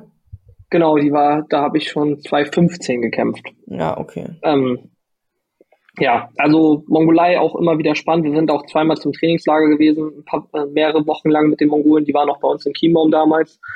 Ähm, also ich kann empfehlen, in Mongolei kann man günstig Kaschmir kaufen. Ich habe immer noch meinen Kaschmir-Schal von 2013. Ähm, die sind immer noch wunderschön. Und auch, das sind aber auch so Geschenke, die bringt man dann mit. Ne? Das waren dann so Weihnachtsgeschenke für die Eltern. Die freuen sich darüber auch einen Keks. Ne? Also das sind halt so diese besonderen Dinge, die man wie oft kann, also wenn ich so in den Kleiderschrank meiner Freundin gucke, dann sage ich, guck mal, das ist aus Südafrika, das ist aus Japan, das ist aus Australien, das sind halt so, ne, das sind halt auch die Annehmlichkeiten. Und da hat man dann so immer persönliche Souvenirs, äh, also ne, ich stelle mir jetzt hier nicht irgendwie äh, den, ne, wie nennen wir mal so schön, Stehrumchen und Staubeinchen. Und sowas habe ich gesagt, kaufe ich nicht mehr, sondern äh, wirklich dann eher so funktionale Sachen wie irgendwie Kleidung oder maximal mal so einen Kühlschrankmagneten, ja. die man dann sammelt. Ähm, ja, dass man da auch so persönliche Erinnerungen dann noch hat. Ja, dann kriegt ihr von mir alle einen Kaschmirschal oder so, wenn ich da bin. Ich weiß schon, wo man hin muss. Also, wenn es losgeht, ich hoffe, dann bin ich wieder dabei. Ich, schrei ich schreibe dann Igor. Ähm, Where to go? Wo, weiß, ich, weiß, ich weiß genau, wo der ist, der Laden. Hoffentlich ist er noch da. Ja. Insolvenz ja. angemeldet. Nee, ich glaube nicht. Gut, das Geschäft läuft gut. Ähm, ja, wir ähm, sind über eine Frage ein bisschen drüber weggegangen, die mich aber jetzt äh, auch nochmal interessieren würde oder wo du auch, glaube ich, sehr gut nochmal beschreiben kannst. Ähm, und zwar deinen persönlichen Judo-Stil. Also wie kämpfst du selber Judo? Äh, wie ist quasi deine Herangehensweise an so einen Kampf? Bist du eher so ein, ich sag mal, aggressiver Kämpfer oder bist du eher abwartend? Was sind so deine äh, Lieblingstechniken? Du hast ja vorhin schon äh, SEO erwähnt gehabt. Aber was sind so Sachen und ähm, so Themen, wie du an so einen Kampf rangehst und wie eigentlich dein eigener Kampfstil ist? Wie würdest du den beschreiben? Ja, mein Kampfstil ist sehr speziell. Ähm, ich, ich glaube, es gibt keinen auf der Welt, der gerne gegen mich kämpft. Und ähm, so der klassische deutsche Judoka hat so seinen Stil, seine Kampfrichtung, braucht seinen Griff, macht seine zwei, drei Techniken und wenn man die dann halt äh, weiß, wie man die blockiert, dann sind die oft dann halt auch etwas beschränkt damit. Und was mich so auszeichnet, ich kann irgendwie alles und doch gar nichts. Ne? Also ich habe nicht diese eine Technik, die immer meine Ippon-Technik ist, wo ich sage, jeder weiß, damit wirft er jetzt die Leute, ähm, sondern ich kann aus jedem Griff, aus jeder Richtung alles irgendwie so ein bisschen werfen. So, und ähm, meine Herangehensweise ist aber, das ist halt das, was mich ausrechnet. Das heißt auch, dass ich halt auch sehr schwer auszurechnen bin für andere, weil du dir halt nicht sagen kannst, ich gucke mir jetzt ein Video an, wie der immer gegen Rechtskämpfer kämpft und der kämpft dann immer so und macht das auch so, sondern ich kämpfe halt gegen alle anders. Und ich analysiere für mich meinen Gegner zuerst und gucke zuerst, was braucht er, was ist seine gefährlichste Waffe und dann überlege ich mir erstmal, wie mache ich das erstmal kaputt. Also wie sorge ich erstmal dafür, dass er seine stärkste Waffe nicht hat. Und dann überlege ich mir, was kann ich denn eigentlich dann aus daraus ganz gut? Was brauche beziehungsweise was brauche ich, wo darf er nicht hin, dass er mich gefährdet? Und dann gucke ich, was mache ich da draus? Natürlich gibt es auch so ein paar Gegner, ne, also das, sind, das ist immer so gegen diese internationalen absoluten Top-Leute, ist das so der Plan. Aber es gibt auch so ein paar Leute, da, also wie hat Sven Leute immer gedacht, fass ihn an und hau den hin, ne? so nach dem Motto, den musst du schlagen, mach einfach dein Ding, den kriegst du schon, den schlägst du schon. Ähm, aber auch da ist natürlich auch erst zu gucken, okay, was sind seine gefährlichen Waffen und manchmal siehst du dann, naja, eigentlich sind da nicht so viele, mach einfach deinen Schuh, ähm, dann hast du natürlich schon so ein bisschen Standards. Ähm, ja, beispielsweise Ono, den habe ich Koshi Buruma links geworfen. Den habe ich noch nie im Leben irgendwen international geworfen. Ja, dann, dann wirft man halt den plötzlich damit so, ne? Also ja weil das absolut unerwartet war. Und irgendwie, ich konnte es nicht so richtig, aber irgendwie konnte ich es genug. Ähm, ja. Hat gerade so für einen Doppel-Olympiasieger gereicht. Ja, ja und ich habe das gerade mal kurz nach den Olympischen Spielen 2016 ein bisschen links probiert, ein halbes Jahr und dann. ja, im Endeffekt habe ich ein halbes Jahr 2016, Anfang 17 links rum trainiert und am Ende war es vielleicht, um nur einmal ohne oder mitgeworfen zu haben. das weiß man nicht. Aber das und ist natürlich das Schlimme. Das Schlimme ist, ich war direkt nach Igor ran und ich mache immer so Ritual mit äh, so auf den Kampf vorbereiten und ich bin gerade nach unten in die Hocke gegangen und er hat Ono geworfen und alle rasten aus. Ja, ja. Und ich so, was ist passiert? Igor hat Ono geworfen. Ich so, ich habe es nicht gesehen. aber dann ist es ganz viel auf Instagram gewesen, also kein Problem. Ja, es gab ja noch genug Möglichkeiten, das nochmal zu sehen. Ähm, ja, also mein Stil ist sehr unorthodox. Ich brauche nicht einen gewissen Griff. Ich kann aus jedem unterlegenen Griff auch irgendwie werfen. Ähm, egal jetzt in welche Richtung. Natürlich habe ich meine Lieblingswurfrichtung ist natürlich rechts vorwärts. Ähm, Seonage, Abta ähm, Abtaucher, ja, Hüfte, aber ich kann, wie gesagt, ich kann Schulterwürfe, ich kann Hüftwürfe, ich werfe nach rechts, ich werfe nach links. Einer meiner Lieblingswürfe, also beziehungsweise der so durch die Dekade durch immer wieder erfolgreich ist, ist mein Sumi Eshi. Ja. Ähm, also ich werfe mehr Sumi, also ich, Yoko Tomonaga, ist, das kann ich nicht. Ich werfe Sumi Eshi, aber den dafür auch in alle Richtungen und ähm, und da sind ja auch so, so Sachen, über die man sich dann freut. Wenn der andere weiß, man macht Sumige Eshi und man geht so zum Sumige Eshi rein und geht dann gar nicht über die Schulter rechts rum, sondern geht eigentlich, der will er dann nach vorne auf den Bauch wegfliehen und geht dann eigentlich dann doch in die Richtung mit und wirft dann eigentlich so, man hat sich auf den Rücken gelegt und dreht sich dann doch mehr oder weniger wieder zu so einer Art Uchimata auf den Bauch und wirft ihn dann plötzlich in die andere Richtung. Also solche kleinen Spielereien, das hat man dann ja auch irgendwann mal gelernt. Ja. Das funktioniert dann auch immer mal wieder. Also ganz oft finde ich immer stumpfes Trumpf. also, Igor haut auf jeden Fall die deutschen Sprichwörter raus. ja, musst, du musst mitschreiben, Joanna. Stumpf ist Trumpf. Ich habe schon ein bisschen was mitgeschrieben, aber ich, ich verhaspel die manchmal so ein bisschen. Deswegen, aber dieses andere kannte ich noch nicht mit Rumstehchen und Vollstaubchen oder Stehrumchen und Staubeinchen. Ach so, ja, genau. das hätte auch von Tim kommen können irgendwie, ich weiß auch nicht. ähm, so, ähm, Victor ist ja jetzt auch schon ein bisschen länger oder seit zwei Jahren, glaube ich, jetzt knapp ungefähr, auch hier am Olympiastützpunkt bei uns in Hannover. Und ja, wie sehr freut es sich, dass auch ein Stück Familie, vielleicht auch ein Stück Heimat ähm, am gleichen Stützpunkt trainiert wie du? Ja, also ihr könnt euch vorstellen, das war natürlich damals für mich gar nicht so leicht, von zu Hause wegzugehen. Da war halt mein kleiner Bruder, der war dann, boah, muss ich kurz nachdenken, so sieben, acht Jahre alt. Ähm, ja.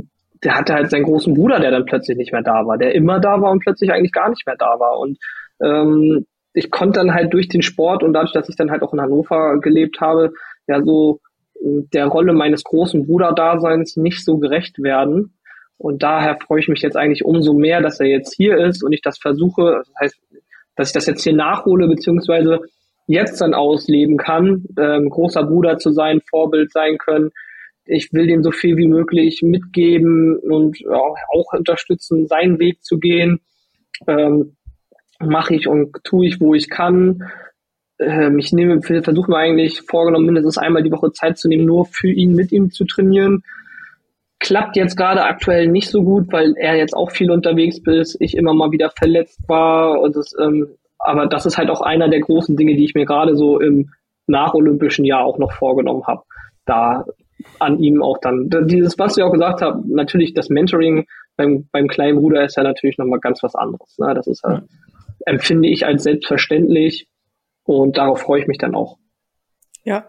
Und was natürlich noch dazu kommt, meine Schwester wohnt in Hamburg mein kleiner Bruder ist jetzt auch hier in Hannover. Mama und Papa kommen jetzt auch häufiger vorbei. ist ja keiner zu Hause, dann kommen die lieber öfter mal zu uns. Also das ähm, erleichtert dann auch einige Dinge.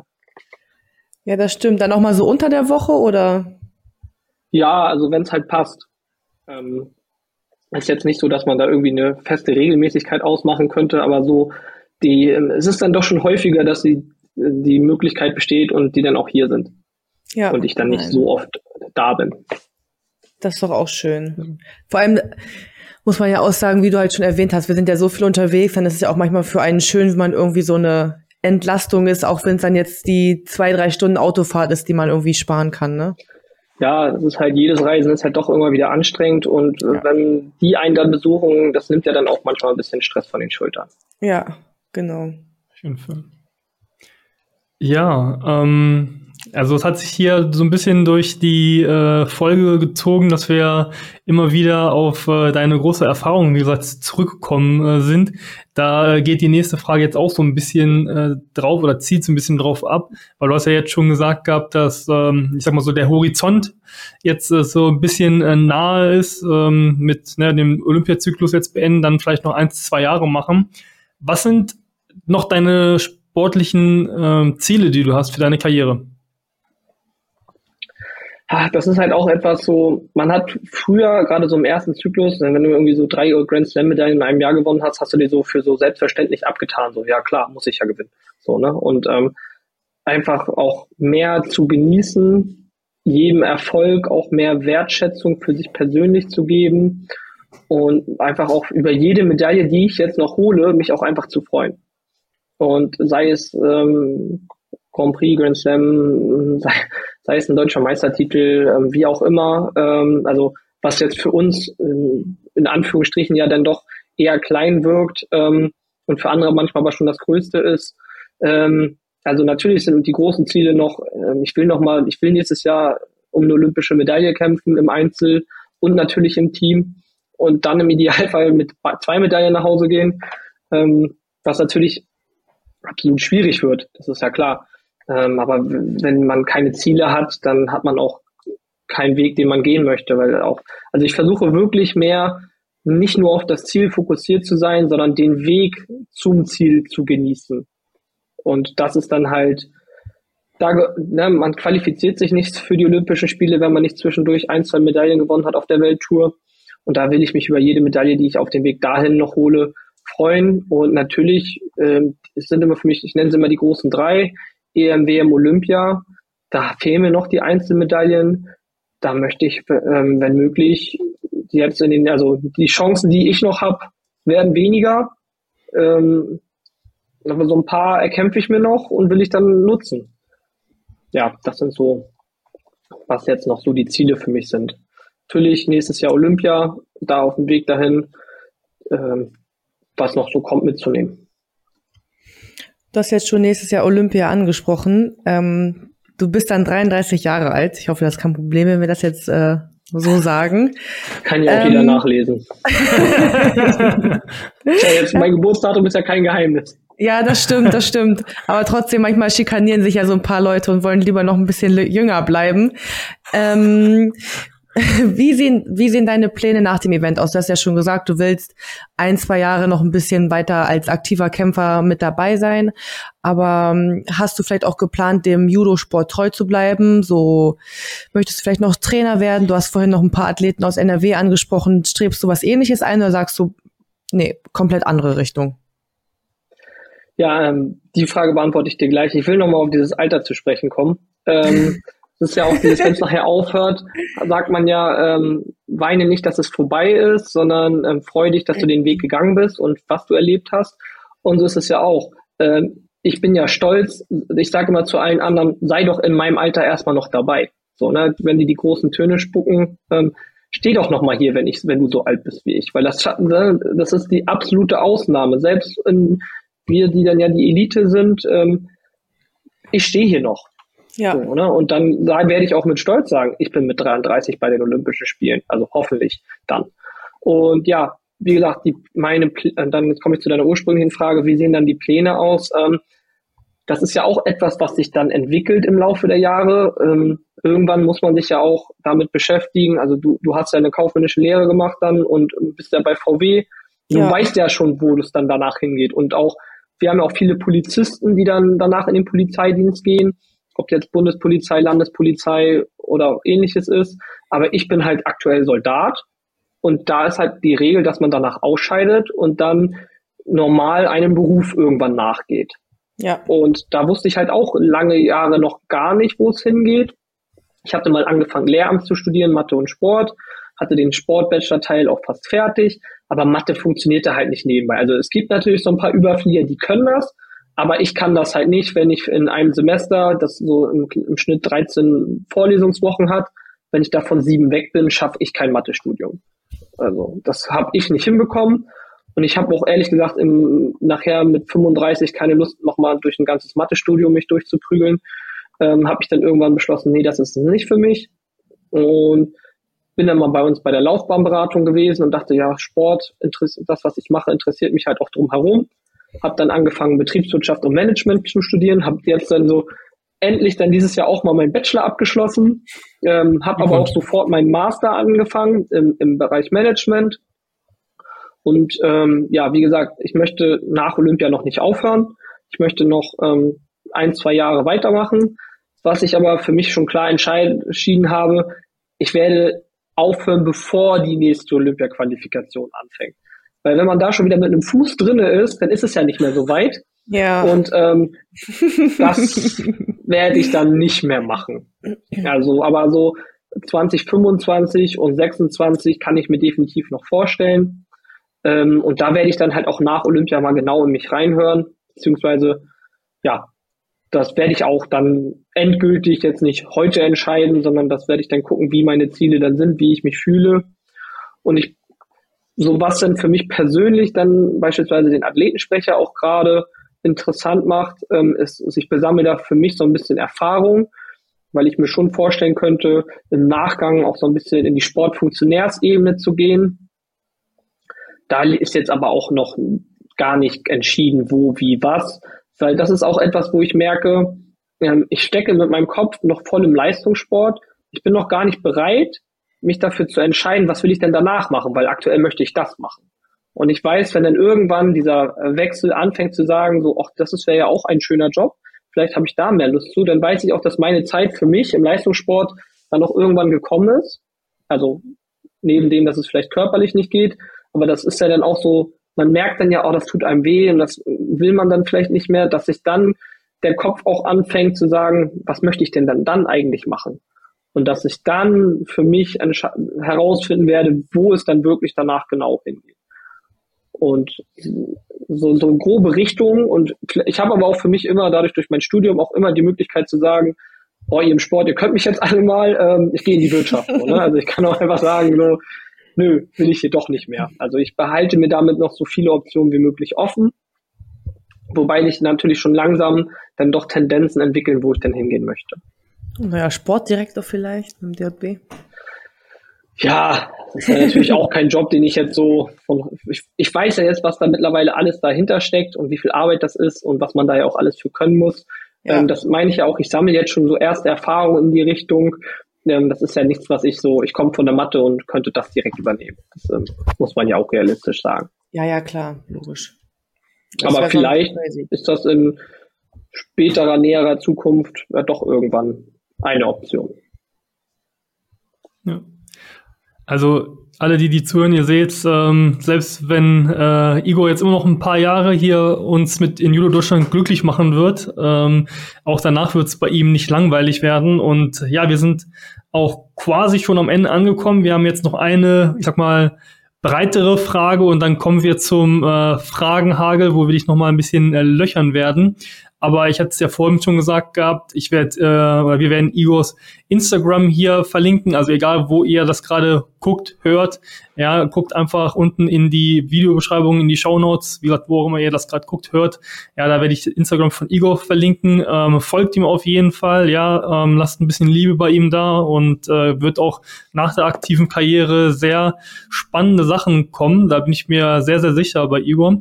Und natürlich, äh, wie gesagt, wenn ihr noch mehr Einblicke haben wollt, lasst uns das auch gerne wissen. Dann würden wir auch nochmal auf Igor zugehen und nochmal eine zweite Folge aufnehmen, mehr mit ihm. Und ja, wie gesagt, folgt auf jeden Fall unserem Kanal, äh, auch auf Instagram, damit ihr eben auch, wenn wir QAs machen, dass ihr da nichts verpasst und auch hier mit dabei seid, denn ohne euch wäre das Ganze hier ja nicht so wichtig, weil die ganzen Informationen auch, ihr habt gesehen gehabt, wie tief wir hier ins Detail reingegangen sind. Also sehr, sehr wertvolles Wissen, was, was Igor hier äh, präsentiert oder auch Joanna und alle anderen, die wir einladen. Also von daher, ich glaube, das ist wirklich sehr sinnvoll. Und äh, ja, damit kommen wir zu der, wie gesagt, schon letzten Frage und zwar, worauf bist du bisher in deiner Karriere besonders stolz? Ja, und das ähm, im Endeffekt haben wir ja die ganze Zeit darüber gesprochen. Ähm, es ist gar nicht jetzt so, natürlich sind das auch einzelne Erfolge, äh, so beispielsweise unsere Team-Olympiamedaille oder die ganzen Teammedaillen, die ich jetzt über die Jahre gewonnen habe, sind für mich persönlich im Einzel dann doch aber auch meine Masters-Medaille, aber halt auch so mit Anfang 20 dann der erste, siebte Platz bei den Europameisterschaften und es ist ganz oft gar nicht, ähm, also natürlich meine Karriere an sich, der Werdegang, den ich äh, gelebt habe, äh, gemacht habe, dass ich halt in einer Konstanz über lange Zeit ganz oben dabei bin, ähm, mit allen Höhen und Tiefen umgehen gelernt habe, da immer wieder rauskomme, ähm, was ja auch nicht selbstverständlich ist. Und vor allem aber auch so dankbar und stolz auf die Erlebnisse, die man sammeln durfte. Und vor allen Dingen auch ähm, mit den Leuten, die man kennengelernt hat, die einen auf den Weg begleitet haben und da sind auch besondere Freundschaften draus entwickelt durch besondere Erlebnisse gemeinsam und Erfahrungen und was man da halt so auf diesem Weg alles mit sich genommen hat, da bin ich dann halt auch stolz und auch dankbar für. Ja. Ähm, gibt es aber auch, also fällt mir gerade ein, so irgendein Moment, wo du sagst, so der ist dir in deiner Karriere besonders hängen geblieben? ähm, die, na, das sind so, so in Anführungsstrichen so ein paar Sachen, so die, die ersten Male, so, ne? So diese, so die erste Grand Slam-Medaille, ähm, Paris an sich, die Grand Slam-Medaille in Paris ist immer was ganz Besonderes. Ähm, die erste Masters-Medaille, ähm, unsere erste Team-Medaille 2013, völlig überraschend damals. Natürlich unsere Olympiamedaille. Es sind halt so besondere Momente, die so einzigartig sind, die man halt nie vergessen wird, die einen dann halt immer begleiten werden und immer in Erinnerung bleiben werden.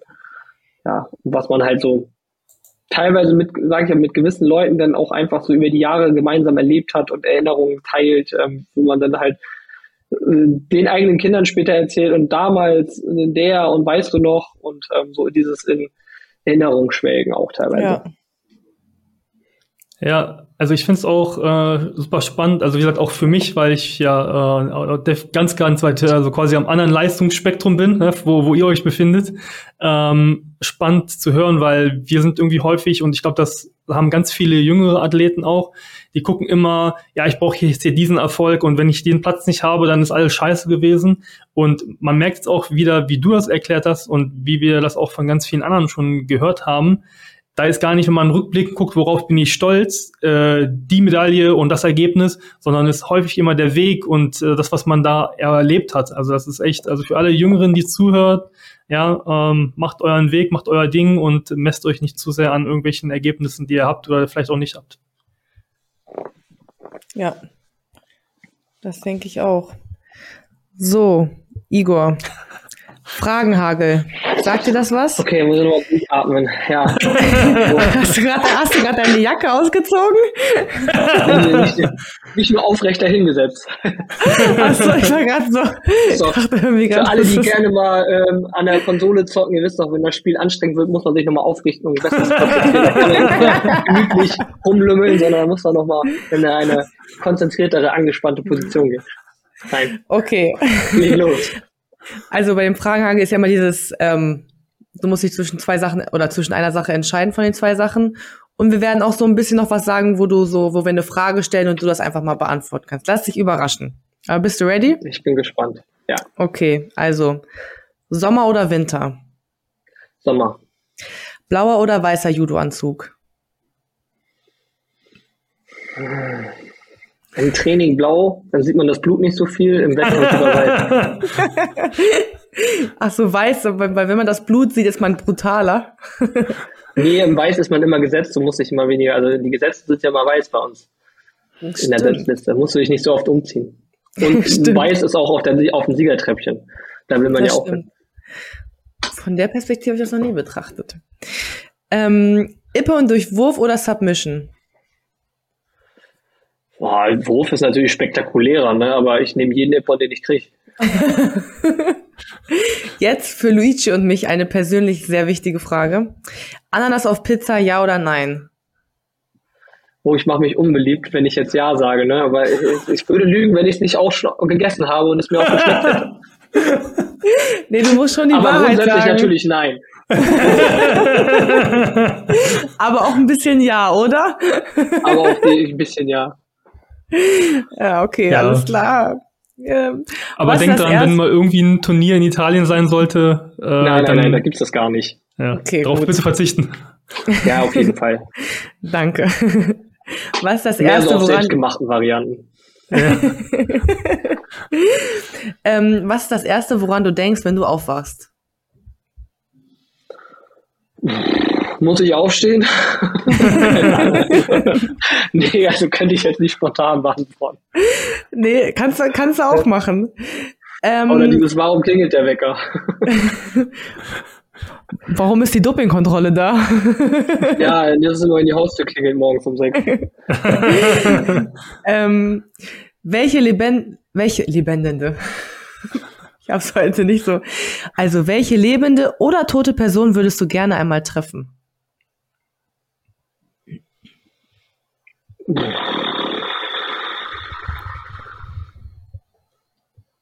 Boah, kann ich nicht beantworten. Nicht so.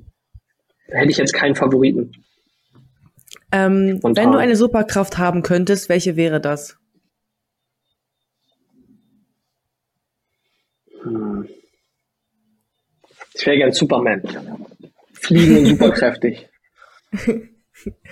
ja, das ist auch gut. Ähm, Lübeck oder Hannover? Oh, das ist natürlich eine unfaire Frage. also, Lübeck ist meine Heimat und es wird auch immer meine Heimat bleiben, aber mein Lebensmittelpunkt ist Hannover und ich glaube, das wird es auch noch länger bleiben.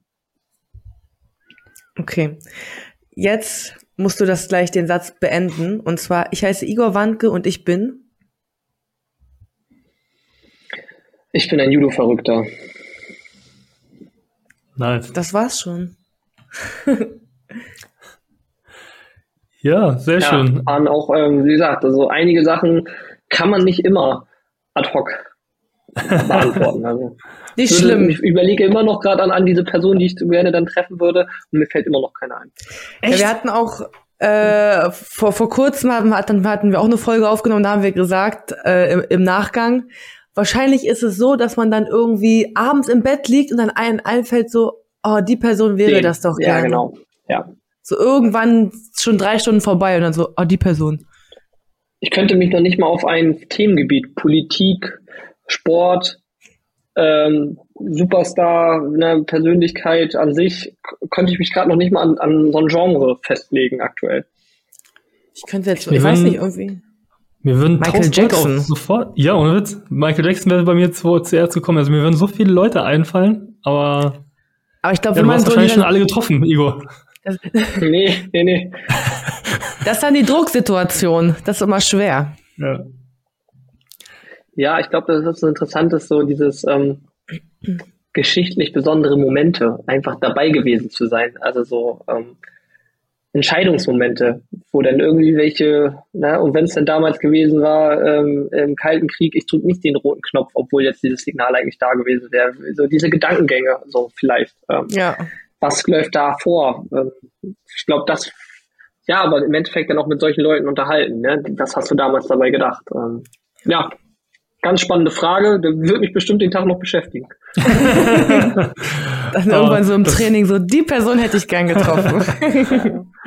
Aber das, das freut uns ja, dass wir dich auch zum Nachdenken hier gebracht haben. Und äh, ja, wie gesagt, wir sind äh, tatsächlich am Ende angekommen. Äh, vielen, vielen Dank, Igor, wirklich nochmal, dass du dich den ganzen Fragen hier gestellt hast. Und äh, wie gesagt, ich hatte es jetzt schon ein paar Mal gesagt gehabt, also super interessante Insights, die du gegeben hast in deine Karriere, Tipps und Hinweise. Ich glaube, jeder, der zuhört und auch für Nachwuchsjudoka oder auch Leute, die schon auf einem gewissen Niveau sind, super hilfreiche Informationen. Und wie gesagt, ihr kommt hier komplett kostenlos an dieses Wissen dran, also nutzt das, leitet das weiter. Ich glaube, das äh, ist in Judo Deutschland extrem wichtig, dass wir dieses Wissen, was wir alle haben, irgendwo an gewissen Stellen, dass wir das weiter teilen und damit wir hier unser Niveau weiter aufrechthalten und vielleicht sogar noch ausbauen können mit diesen äh, ganzen Maßnahmen, die wir haben und den ganzen tollen Athleten, die wir haben.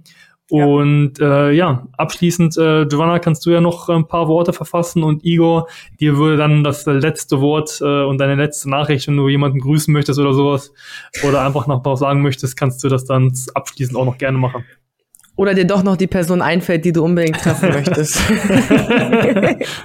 Auf jeden Fall, Igor, ähm, vielen, vielen Dank, dass du ähm, Teil unseres Podcasts geworden bist. Es hat mir auf jeden Fall sehr viel Freude bereitet. Wie gesagt, was Luigi auch gesagt hat, danke für die ganzen Einblicke und ähm, ja, falls es sich nochmal ergibt, wären wir natürlich auch happy, wenn wir dich noch ein zweites Mal einladen dürften. Ja, ähm, vielen lieben Dank für die Einladung. Ähm, es hat auf jeden Fall super viel Spaß gebracht. Ähm, ich glaube, wir hatten viel zu lachen und ähm, ich hoffe, ich habe mich nicht um Kopf und Kragen geredet, geredet und ich kriege nie wieder von irgendwo nachher irgendwelche Schelten, was ich dann doch gesagt habe und lieber nicht hätte sagen sollen. Ähm, ja, nein, freue mich, hat Spaß gebracht und wenn da nochmal Bedarf ist, komme ich natürlich gerne wieder. Cool. Super.